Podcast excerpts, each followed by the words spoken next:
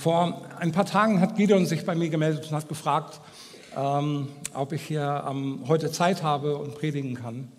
Und er hat mir das äh, übergeordnete Thema genannt. Kein Zwang, aber er hat gesagt, oh, das übergeordnete Thema ist die Herrlichkeit Gottes. Und wisst ihr, nach dem Telefonat, äh, als ich aufgelegt hatte, der erste Gedanke, der in meinen Kopf kam, ja klar, Herrlichkeit. Es ist ja nicht so, dass wir einen Matthias Jordan nicht haben, dass es sein Spezialthema ist und ich soll da rein predigen. Das habe ich wirklich gedacht. und dann, ich, dann war das aber in mir so, hey, ähm, ich bin sowieso, ich liebe es, ein Teamplayer zu sein und vielleicht kann ich da was finden und ergänzen und in dieses Thema reingehen.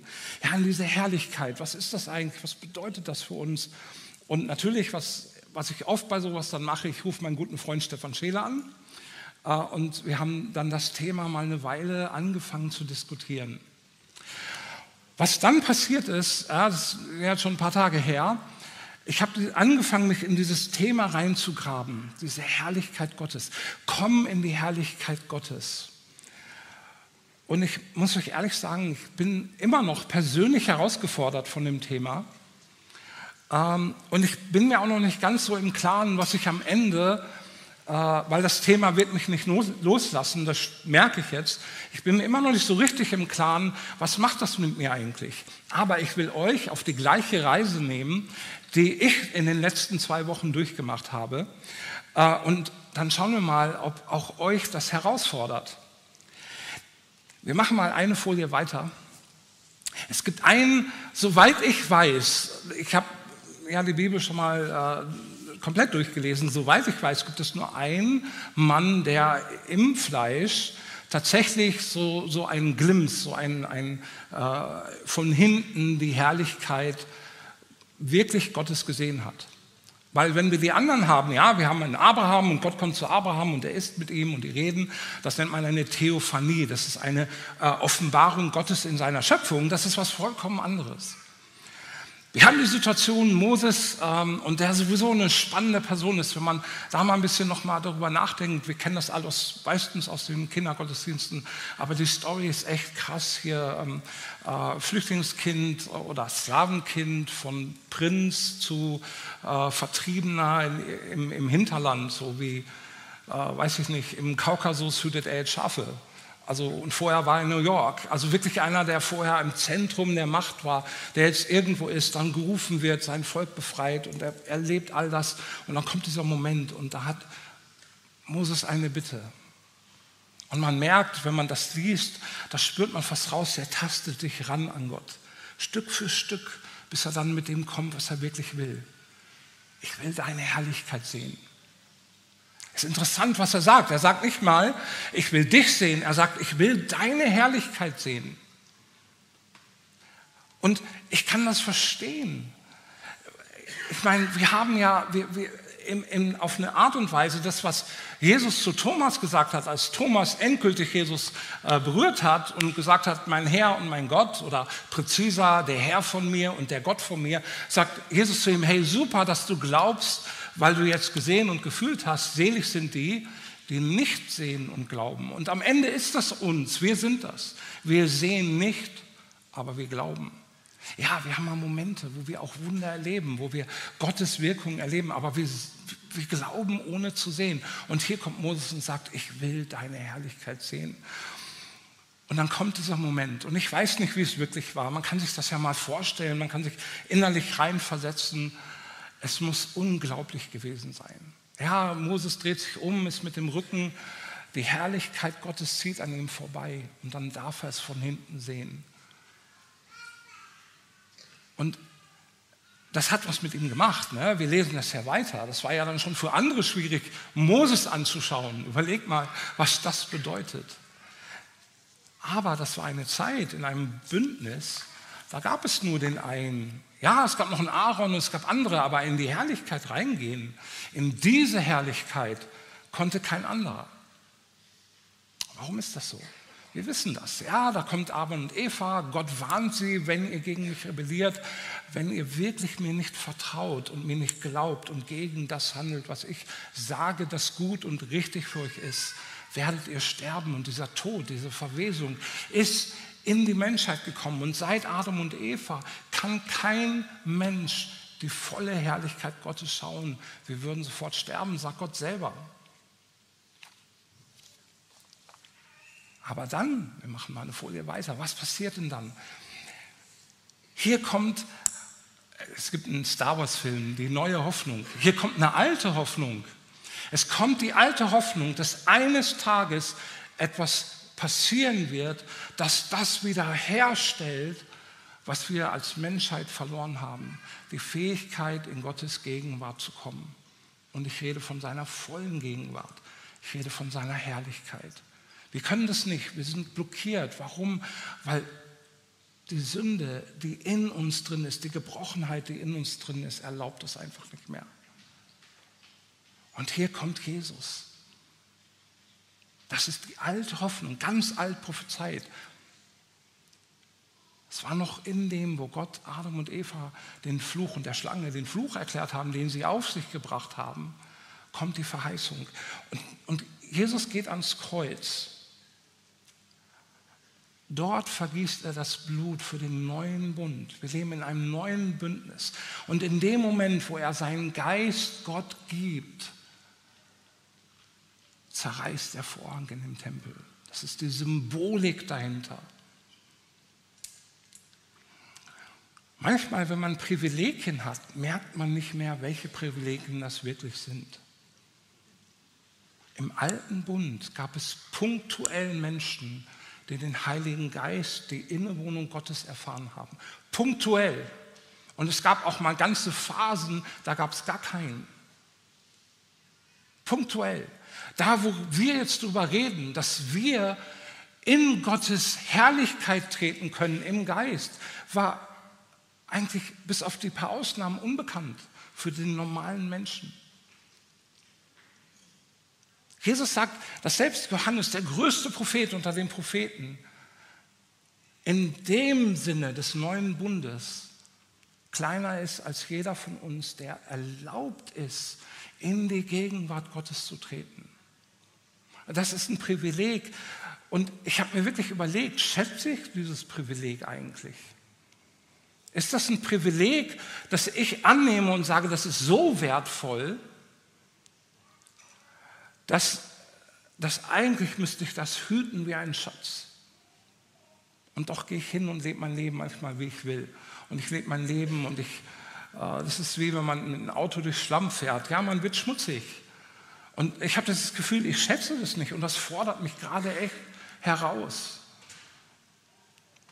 Jesus hat einen ultimativen Preis bezahlt, damit ich in die Gegenwart Gottes kommen darf.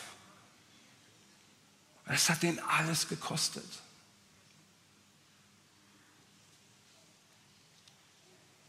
Und ja, da gibt es etwas, das zieht mich auch. Das ist die Liebe zum Vater. Wisst ihr, wir wurden eben auch so geschaffen. Adam und Eva waren es gewohnt, Zeit in Gottes Gegenwart zu verbringen. Gott kam und in der Theologie sagen wir in der Regel hier, dass es Jesus ist. In der äh, innergöttlichen Pluralität, hier kommt Jesus und sie wandeln mit ihm im Garten. Sie können das aushalten. Sie sind unberührt von Verwesung und Tod und Schuld. Aber wir wurden, wir wurden so geschaffen, wir wollen das. Wenn ein Mensch, und da bin ich echt von überzeugt, einmal anfängt, Gottes Gegenwart zu schmecken, dann willst du das auch. Das ist, du kommst auf den Geschmack. Aber wie wertvoll ist es für uns? Können, können wir sehen, und dafür brauchen wir Momente wie jetzt, dafür brauchen wir Erinnerung, können wir sehen, wie wertvoll das ist, weil der Preis war so hoch. Denn wenn wir über die Herrlichkeit reden, dann reden wir über die Vereinigung von uns mit Gott. Jesus hat das gesagt. Das ist die Innewohnung. Jesus hat gesagt, wenn ihr meine Gebote haltet und mich liebt, dann werde ich und der Vater kommen und Wohnung in euch halten. Das ist die Innewohnung des Heiligen Geistes, Gott in uns.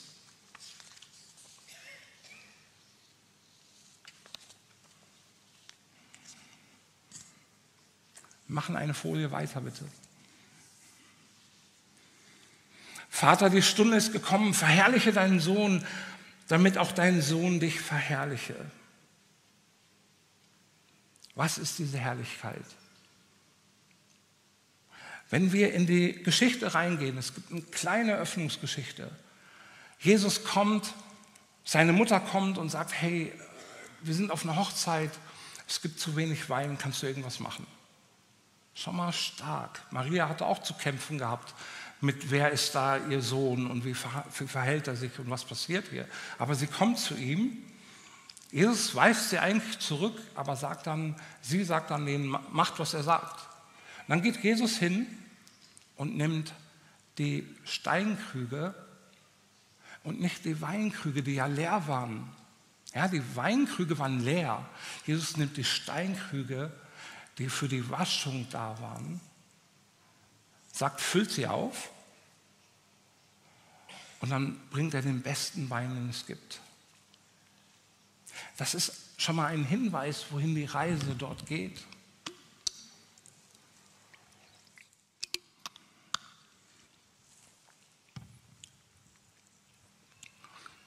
Warum nimmt Jesus die Steinkrüge und nicht die Weinkrüge?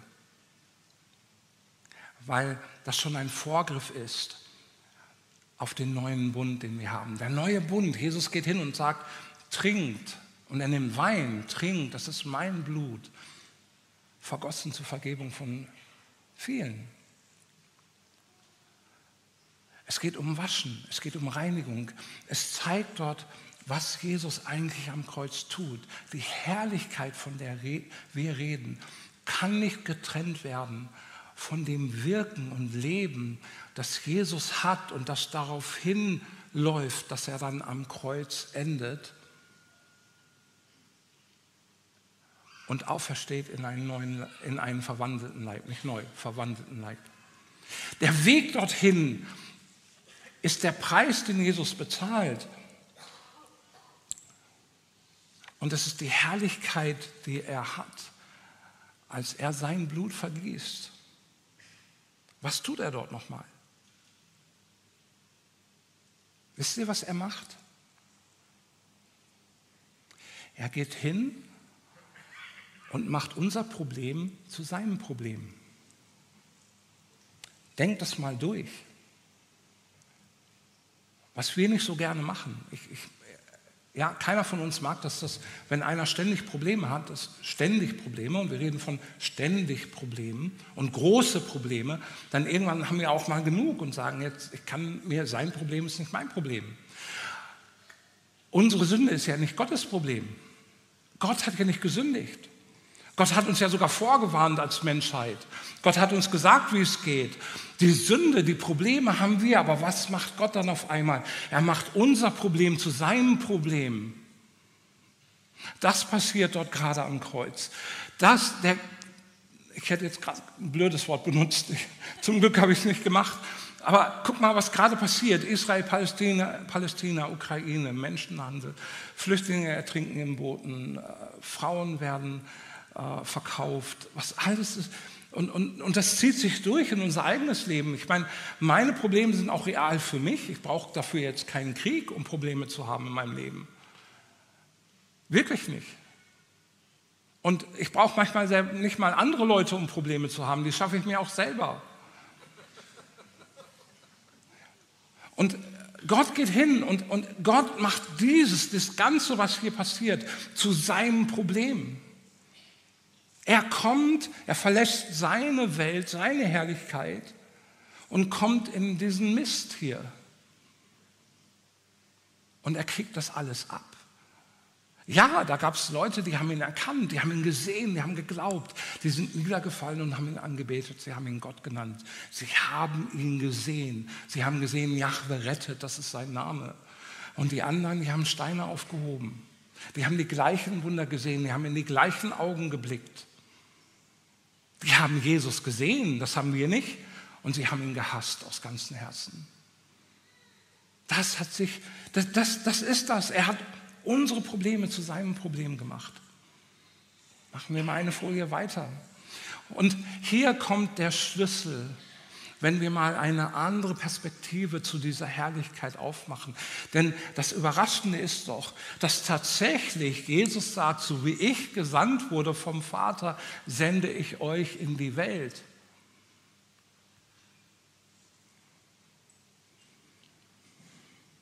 Wisst ihr, wir suchen die Herrlichkeit Gottes und das ist gut so, weil das ist etwas in uns drin, wir wollen das. Wir kommen hier hin und wir beten an und es war heute richtig gesegnet. Ich habe mich richtig wohl gefühlt. Ich habe ein Verlangen nach, nach Gott. Wir suchen, wir wollen in die Herrlichkeit. Gott will aber was anderes. Er will, dass wir an seiner Herrlichkeit partizipieren. Und denkt einmal kurz darüber nach, das ist tatsächlich ein Schritt weiter. Es ist nicht nur in seine Gegenwart reingehen, sondern wir nehmen an seiner Herrlichkeit teil. Und wie tun wir das? So, einer trage des anderen Last. Das ist die Essenz der Herrlichkeit. Wenn du mehr willst von Gott, wenn du tiefer in Gott rein möchtest, wenn du mehr eine Vereinigung in deinem Leben haben möchtest, und das fordert mich gerade raus, wirklich raus, wenn ich das will, dann kann ich das andere nicht ignorieren. Und ich kann das auch nicht per Zufall passieren lassen in meinem Leben. Gott hat auch nicht abgewartet, ob es irgendwann mal eine Verbindung gibt und dann vielleicht irgendwas tun kann. Gott ist aus seiner Welt in die andere Welt hineingekommen. Er hat seine Herrlichkeit verlassen, wo es nichts von dem allen gibt, was es hier ist. Überlegt mal, Jesus war sich bewusst, dass er jede Millisekunde dort raus konnte. Als er verhaftet wurde, als er ausgepeitscht wurde, als er beleidigt wurde, als er, als er zur Schau gestellt wurde. Jederzeit konnte er dort raus.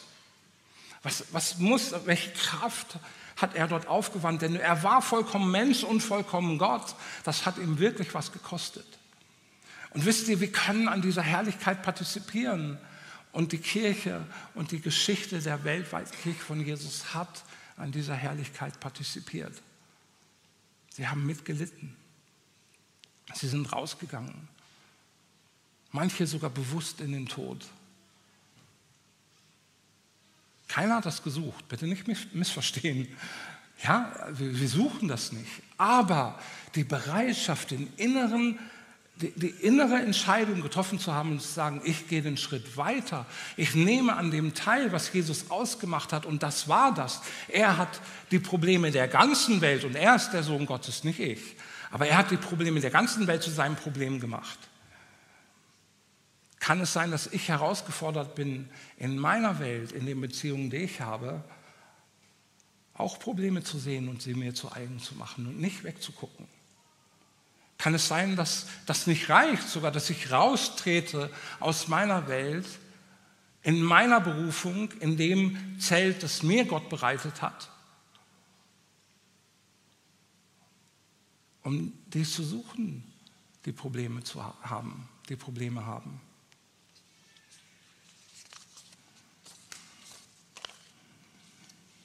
Gehen wir einen weiter.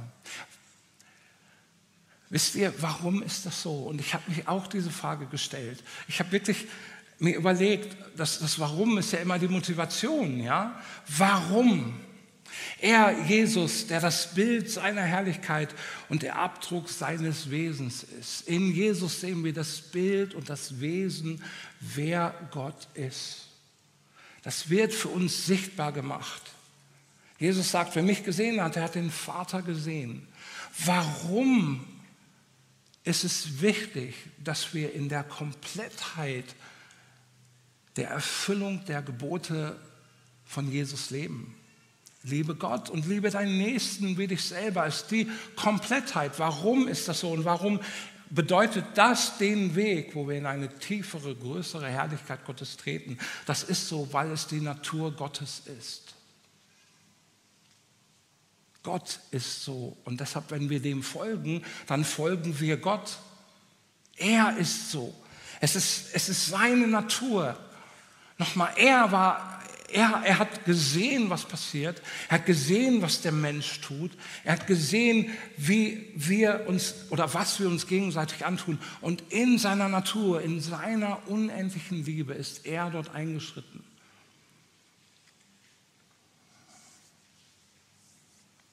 Wenn wir ihm nachfolgen, wenn wir ihm nachfolgen wollen, wenn wir Teil dessen sein wollen, was sein Reich hier auf der Erde ausmacht, heißt es für uns, wir müssen gehen. Ich sehe keinen anderen Weg. Gehen wir eine Folie weiter.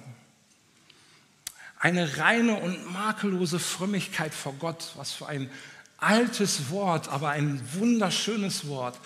Welche reine und makellose Frömmigkeit vor Gott, dem Vater, ist es, Waisen und Witwen in ihrer Bedrängnis zu besuchen und sich von der Welt unbefleckt zu bewahren. Es ist nicht mehr Altes Testament, das ist Jakobus. Im Alten Testament steht es aber auch so. Es ist dir gesagt, oh Mensch, was gut ist und was der Herr von dir fordert, was an anderes als Recht tun, Liebe üben und demütig wandeln mit deinem Gott. Und es ist ja immer so, wenn man hier oben steht, ja, man kann ja auch was projizieren. Ich bin ehrlich, was heißt es für mich, Matthias Florek, wenn ich zu Hause auf meinem schönen Ikea-Sessel sitze und ich darüber nachdenke, wo tue ich recht? Wo sind die Waisen und Witwen in meinem Dorf, in meiner Stadt, in meinem Leben? Und wir reden ganz sicher nicht über Geld. Das ist eine Sache. Aber wir, wir, wir, wir reden hier wirklich, wo, wo sind die? Wo, wo, wo? Und ich stelle mir die Frage selber gerade intensiv. Und ich stelle sie auch an Gott. Wo? Wo soll ich hingehen? Denn ich spüre in mir, ich habe das mehrfach, wir haben intensive Gebetszeiten in den letzten Tagen mit meiner Frau zusammen. Und ich habe mehrmals das formuliert. Ich habe gesagt, ich spüre in mir, ich muss gehen, aber wo? Ich will rausgehen, ich will das. Ich will, dass es nicht nur Worte sind. Denn ich spüre in mir, dass es hier ein, ein, ein, ein Anteil haben an der Herrlichkeit Gottes ist, die wir in die Welt bringen. Aber hey, das kommt nicht ohne einen Preis. Wenn das, wenn das umsonst wäre, wenn das einfach, ja, hey, komm, wir machen eine tolle Aktion, wir machen was ganz Cooles und dann freuen sich alle und danach gehen wir noch ein Bier trinken. Darüber reden wir eben nicht. Sondern die Frage ist, bin ich bereit, dass es mich was kostet, wenn ich rausgehe und lebe, auch Menschen, die das gar nicht wollen. Denn auch das ist die Geschichte von Jesus. Ja, wir haben das vorhin gehört. Ja, die einen ja, wenn er rausgeht, ja, die erkennen ihn. Jahwe rettet, Gott ist hier. Das, wir sind an seiner, Stadt, an seiner Stadt ausgesendet, um Gott ist hier in den Menschen auszulösen. Wir sollen ihn sichtbar machen bei den Menschen. Das ist unsere Aufgabe. Und da spielt es echt keine Rolle, wer du bist und wo du bist und wie du gerade bist und wie deine Finanzen sind. Es gibt Momente im Leben, da braucht man Hilfe. Und ich habe die gehabt. Also auch hier bitte nicht missverstehen.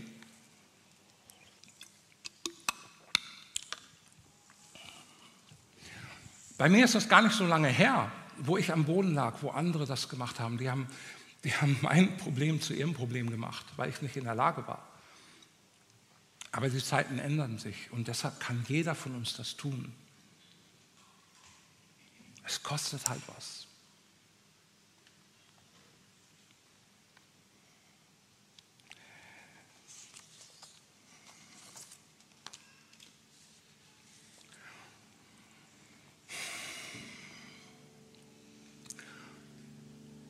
Fassen wir es nochmal zusammen.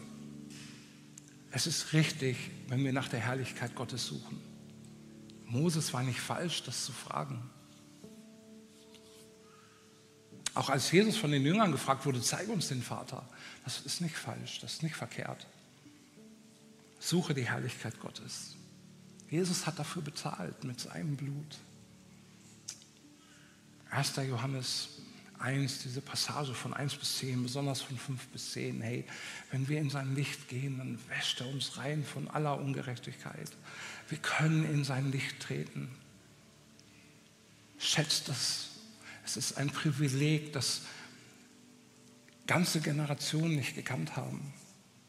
Schätzt das. Es gibt Religionen, ich bin viel im Dialog mit Menschen aus anderen Religionen, die suchen Gott mit all ihrer Kraft und können doch nicht in die Herrlichkeit Gottes eintreten. Denn es gibt nur einen Weg. zum Vater. Es gibt nur den einen Weg. Ich bin der Weg, die Wahrheit und das Leben. Niemand kommt zum Vater denn durch mich. Es gibt nur den einen Weg. Aber wir dürfen ihn gehen. Und schon hier und jetzt. Das ist das, dass sein Reich hier unter uns ist. Das ist der Himmel auf der Erde, wenn wir in seine Gegenwart treten. Schätzt das, tut das, sucht das. Schüttelt das ab, was euch festhält und geht hinein. Aber vergesst nicht, es geht nur zusammen mit, dem, mit der Liebe zum Nächsten und die Liebe zum Nächsten kostet etwas. Die ist einfach nicht umsonst. Das ist nicht ein Gefühl, das ist nicht jemanden mögen, das ist nicht irgendwo sich über was mal Sorgen machen, sondern das ist Herr, ich höre, sende mich. Dort draußen gibt es die Menschen, die brauchen mich. Da gibt es die, die brauchen es gerade, dass ich ihre Probleme zu meinen mache. Es mag ein Rat sein, der ein Psychologe nicht gerne hört, aber es ist ein Rat, den wir gerne hören. Denn vergesst das andere nicht. Jesus hat auch gesagt, es ist meine Kraft, die in euch wirkt. Ihr werdet das erfahren, wenn ihr rausgeht, wenn ihr offenen Auges in die Welt geht. Wird es seine Kraft sein, die in euch wirkt. Und er wird euch versorgen.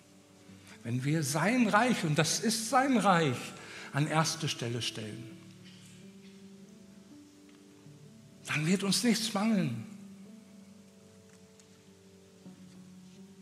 Und wisst ihr, das dürfen wir aussprechen. Es gibt Menschen, die rausgegangen sind und das gemacht haben und es hat ihr ganzes Leben gekostet und sie haben gelebt.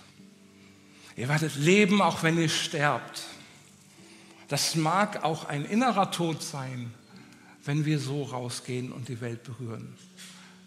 Aber wir werden leben. Denn Jesus gibt uns Leben im Überfluss. Es wird dort keinen Mangel geben in uns drin. Das hat uns Jesus versprochen. Der hat nichts von Reichtum und Wohlfühlen und alles das andere. Ja, das mögen wir haben, das ist ein Segen und Gott möge jeden von uns segnen. Aber wenn er über solche Dinge redet, dann redet er über das Leben, das in uns ist, das überfließt, das eine Quelle ist, die überfließt. Und deshalb lasst euch rufen. Gott hat zu Abraham gesprochen. Hey, komm, geh. Und er wusste nicht wohin. So fühle ich mich gerade. Ich fühle mich herausgefordert zu gehen. Ich kann euch gar nicht mehr sagen. Ich hoffe, ich kann euch im halben Jahr mal sagen. Im Moment habe ich das Gefühl, ich muss gehen. Ich will. Ja, Herr, hier bin ich. Und wenn ihr das mit mir beten wollt, dann können wir jetzt zusammen aufstehen. Und seid bitte ehrlich, wenn das für euch gerade viel ist und ihr darüber nachdenken müsst und reflektieren müsst. Alles gut. Wir haben einen Gott, der uns kennt und versteht. Wir haben einen Gott, der mit uns ist. Wir haben einen Gott, der Mensch wurde, der uns nicht einfach nur so kennt, sondern der uns kennt, weil er es selber erfahren hat. Aber wenn du innerlich den Ruf hörst, hey, ich höre, ich will gehen, dann möchte ich jetzt mit, für euch beten und dann eine Zeit der Stille haben, wo ihr selber beten könnt. Und dann gehen wir noch mal in einen Lobpreis rein.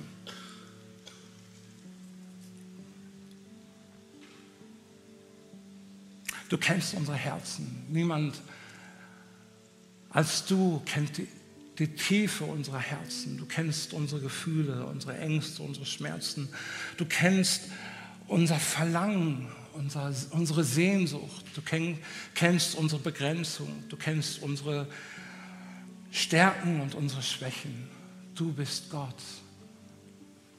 Ich bitte dich für uns als deine Kirche, als deine Gemeinde. Ich bitte dich, dass du uns hilfst, dass wir deinen Ruf hören und dass wir hören, wo du uns hinsendest, dass wir sehen, wohin wir gehen sollen. Ich bitte dich um Weisung, ich bitte dich um Führung. Ich bitte dich im Mut. Manchmal braucht es den Mut, auf das Meer zuzugehen, auch wenn wir die das gespaltene Meer noch nicht sehen. Manchmal braucht es die innere Kraft, auf dieses Wasser zu laufen, auch wenn es noch nicht geöffnet ist. Ich bitte dich um diesen Mut und die Kraft loszugehen und zu sagen, Herr, hier bin ich. Ich bin bereit, mit dir zu gehen und mit dir zu wandeln und mit dir in diese Welt zu gehen und Menschen zu berühren. Menschen, die ich vielleicht jetzt schon kenne und Menschen, die ich noch nicht kenne. Und ihnen in ihren Problemen und Lasten zur Seite zu stehen. Und Vater, ich bitte dich auch, dass wir dich stärker erfahren als Einzelne und als Gemeinde in einem wachsenden Kraft in dieser Welt, die wirklich voller Stürme ist und wo es scheint, dass diese Stürme zunehmen, dass wir zunehmen in deiner Kraft und in deiner Gegenwart. Hilf uns einzeln und als Gemeinde alles abzuschütteln, was uns festhält und abhält davon, frei in deine Gegenwart zu kommen Du hast den Vorhang zerrissen, du hast den Weg frei gemacht. Hilf uns hineinzugehen und von deiner Kraft zu leben und in diese Welt zu gehen. Herr, ich bitte dich für alle, auch die noch zweifeln, auch online oder hier, die dieses, diesen Bund mit dir noch nicht festgemacht haben. Ich bitte dich, dass du ihnen hilfst, über die Schwelle zu treten und den Bund mit dir einzugehen und deine ausgestreckte Hand anzunehmen und dich als ihren Herrn und König kennenzulernen, der kommt und in ihnen wohnt. Ihr Lieben, ich gebe euch jetzt etwas Zeit, selber für euch zu beten und dann können wir in den Lobpreis gehen.